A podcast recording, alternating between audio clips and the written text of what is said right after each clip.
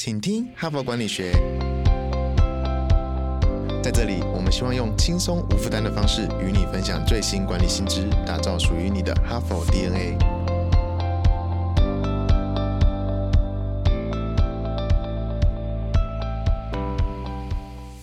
Hello，各位听众朋友，大家好，欢迎回来我们的节目，我是代班主持人，哈佛商业评论全球繁体中文版的副主编，我是敦化。那这个礼拜我们要来谈这个逻辑思考力这个主题啊，相信对于大家，不管是在工作决策上呢，还是在日常生活中与人沟通交往上呢，都很需要这一项技能。如果我们可以保持清晰的思考力，就可以更充分的去理解问题，甚至因此产生一些特别有创意的想法。那前两天我们分享的文章哦，不知道对大家的思考力有没有一点提升呢？嗯，在这两天做决定的时候，你有没有运用到对你有帮助的技巧呢？好，我们今天要再来介绍一个很重要的思维方法哦，就叫做批判性思考 （critical thinking）。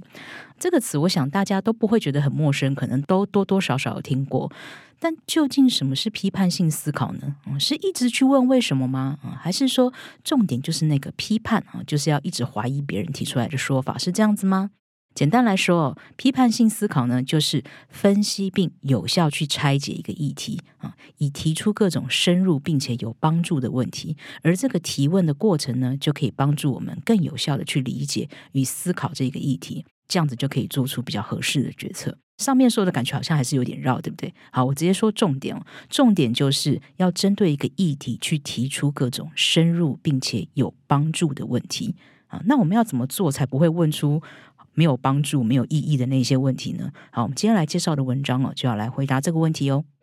哈佛领导者学程历经时期好评不断，全新改版再进化。更全方位的认知拓展，更深刻的思辨交锋，更真挚的共学情谊，都在 HBR 领导者学程二点零，深究十二个不同决策关键难题，大力强化您的决策系统，提高您的决策胜率。如果你也想体验源自于哈佛商学院的哈佛商业评论 HBR 短个案系统训练。与五十位以上的企业关键带领者共同拆解各种困境，强强联手找到路径与解方。立即点击说明栏链接，抢占现席早鸟七五折优惠。如果你想了解更多，欢迎报名十月二十六晚上 HBR 领导者学程台北说明会，席次有限，席满截止。诚挚邀请哈帕精英共同破解变动时代下的可行路径，透过哈佛式个案教学。挥散乌卡迷雾，精炼你的领导决策力。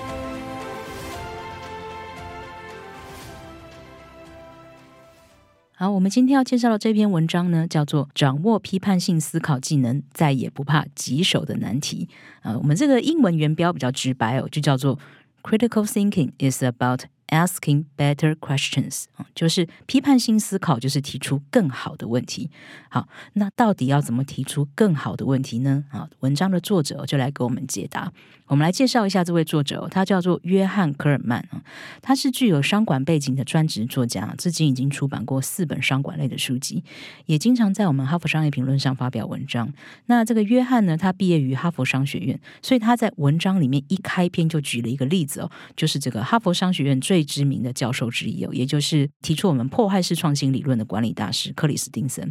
那这个约翰就提到说，他曾经有幸听过这个克里斯汀森在哈佛商学院的一场谈话。那这场谈话内容给他留下非常深刻的印象。那个时候，克里斯汀森到底说了什么呢？克里斯汀森他就描述，他说他自己当年还在哈佛商学院当学生的时候，他就学会了如何提出一个好问题。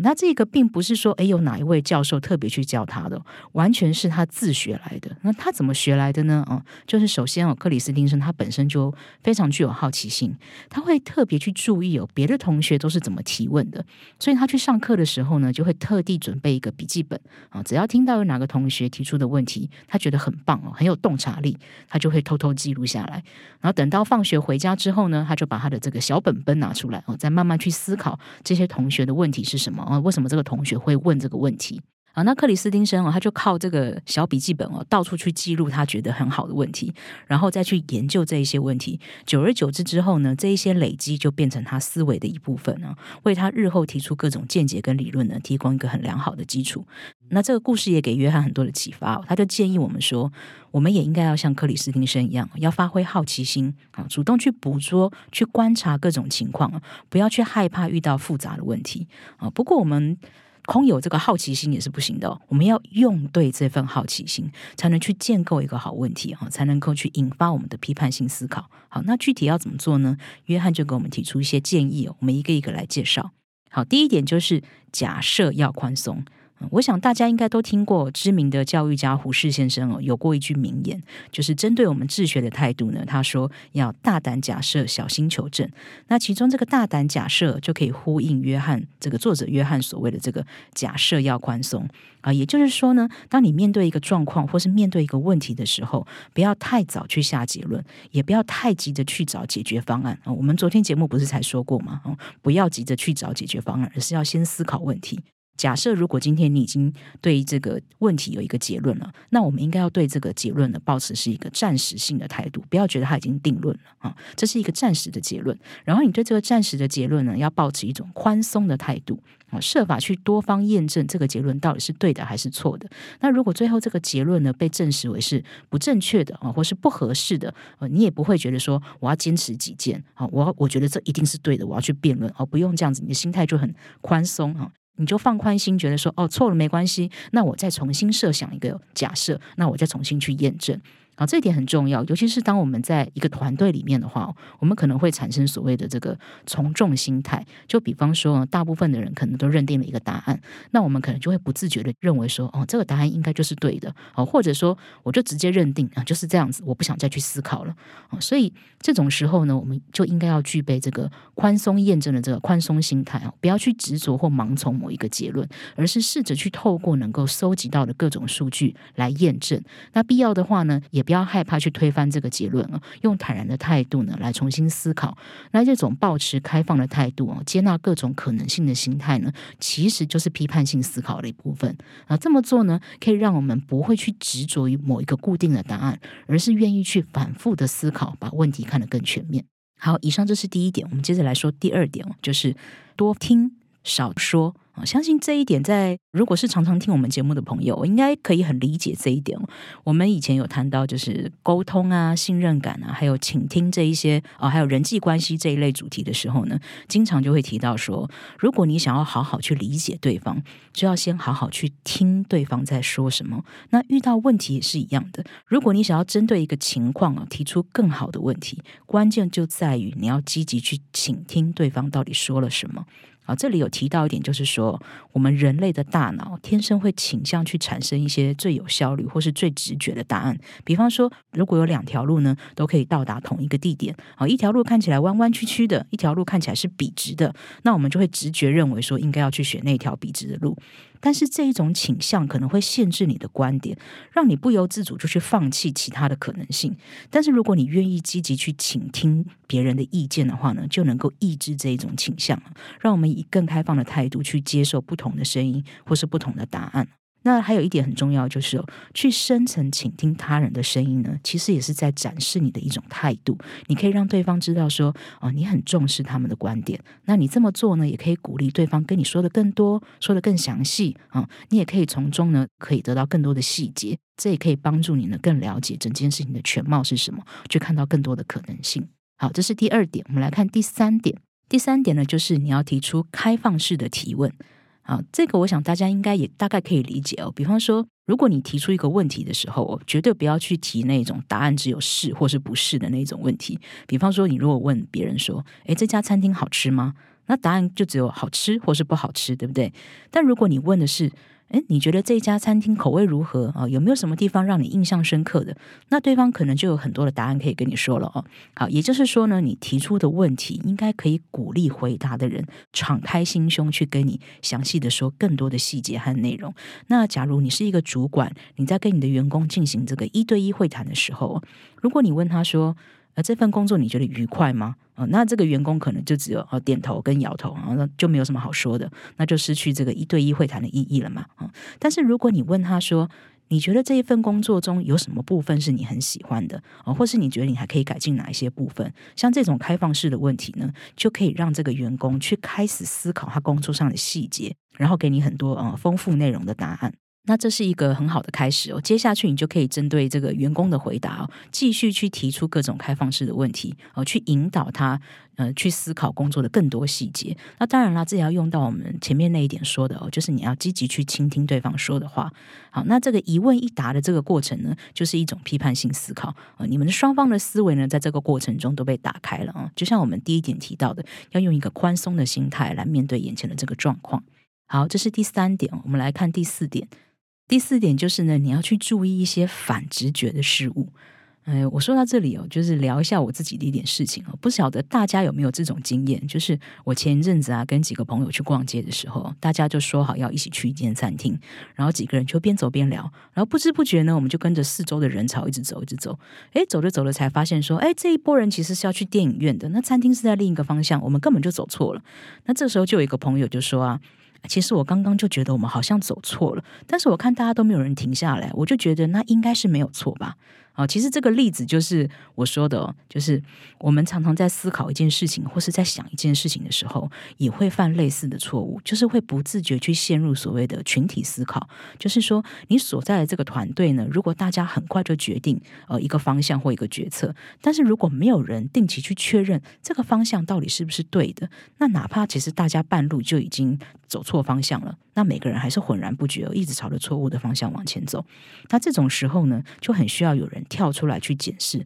哎，我们现在前进的方向到底是对还是不对？也就是说，你要去挑战大家都默认的一个结论，或是大家都默认的一个决定，要去挑战传统的思维。尤其是如果你注意到有任何不对劲的地方哦，即便它看起来是违反直觉的，你要勇敢去确认哦。就像我刚刚举的那个例子，我们几个人去逛街，其实已经有一个朋友意识到好像不太对劲，但是他当下却没有立刻说出来。如果他当下立刻就说出来，呃，跟大家说一下，啊，请大家等一下，我们先来看看这个方向对不对？也许我们就不会白走很多冤枉。路了哦，那这个也跟我们第一点提到的，就是假设要宽松是有关系的，也就是不要坚持或是盲从一个固定的结论，而是要积极的去收集数据跟事实呢，来不断的进行验证。那也有可能哦，你这么做会让别人觉得啊，你就在找麻烦吧？哦，也有可能你提出了问题之后呢，啊，然后经过一番检视，发现啊，其实根本就没有问题，大家前进的方向是对的，哦，有有可能是白忙立场。但即便是如此呢，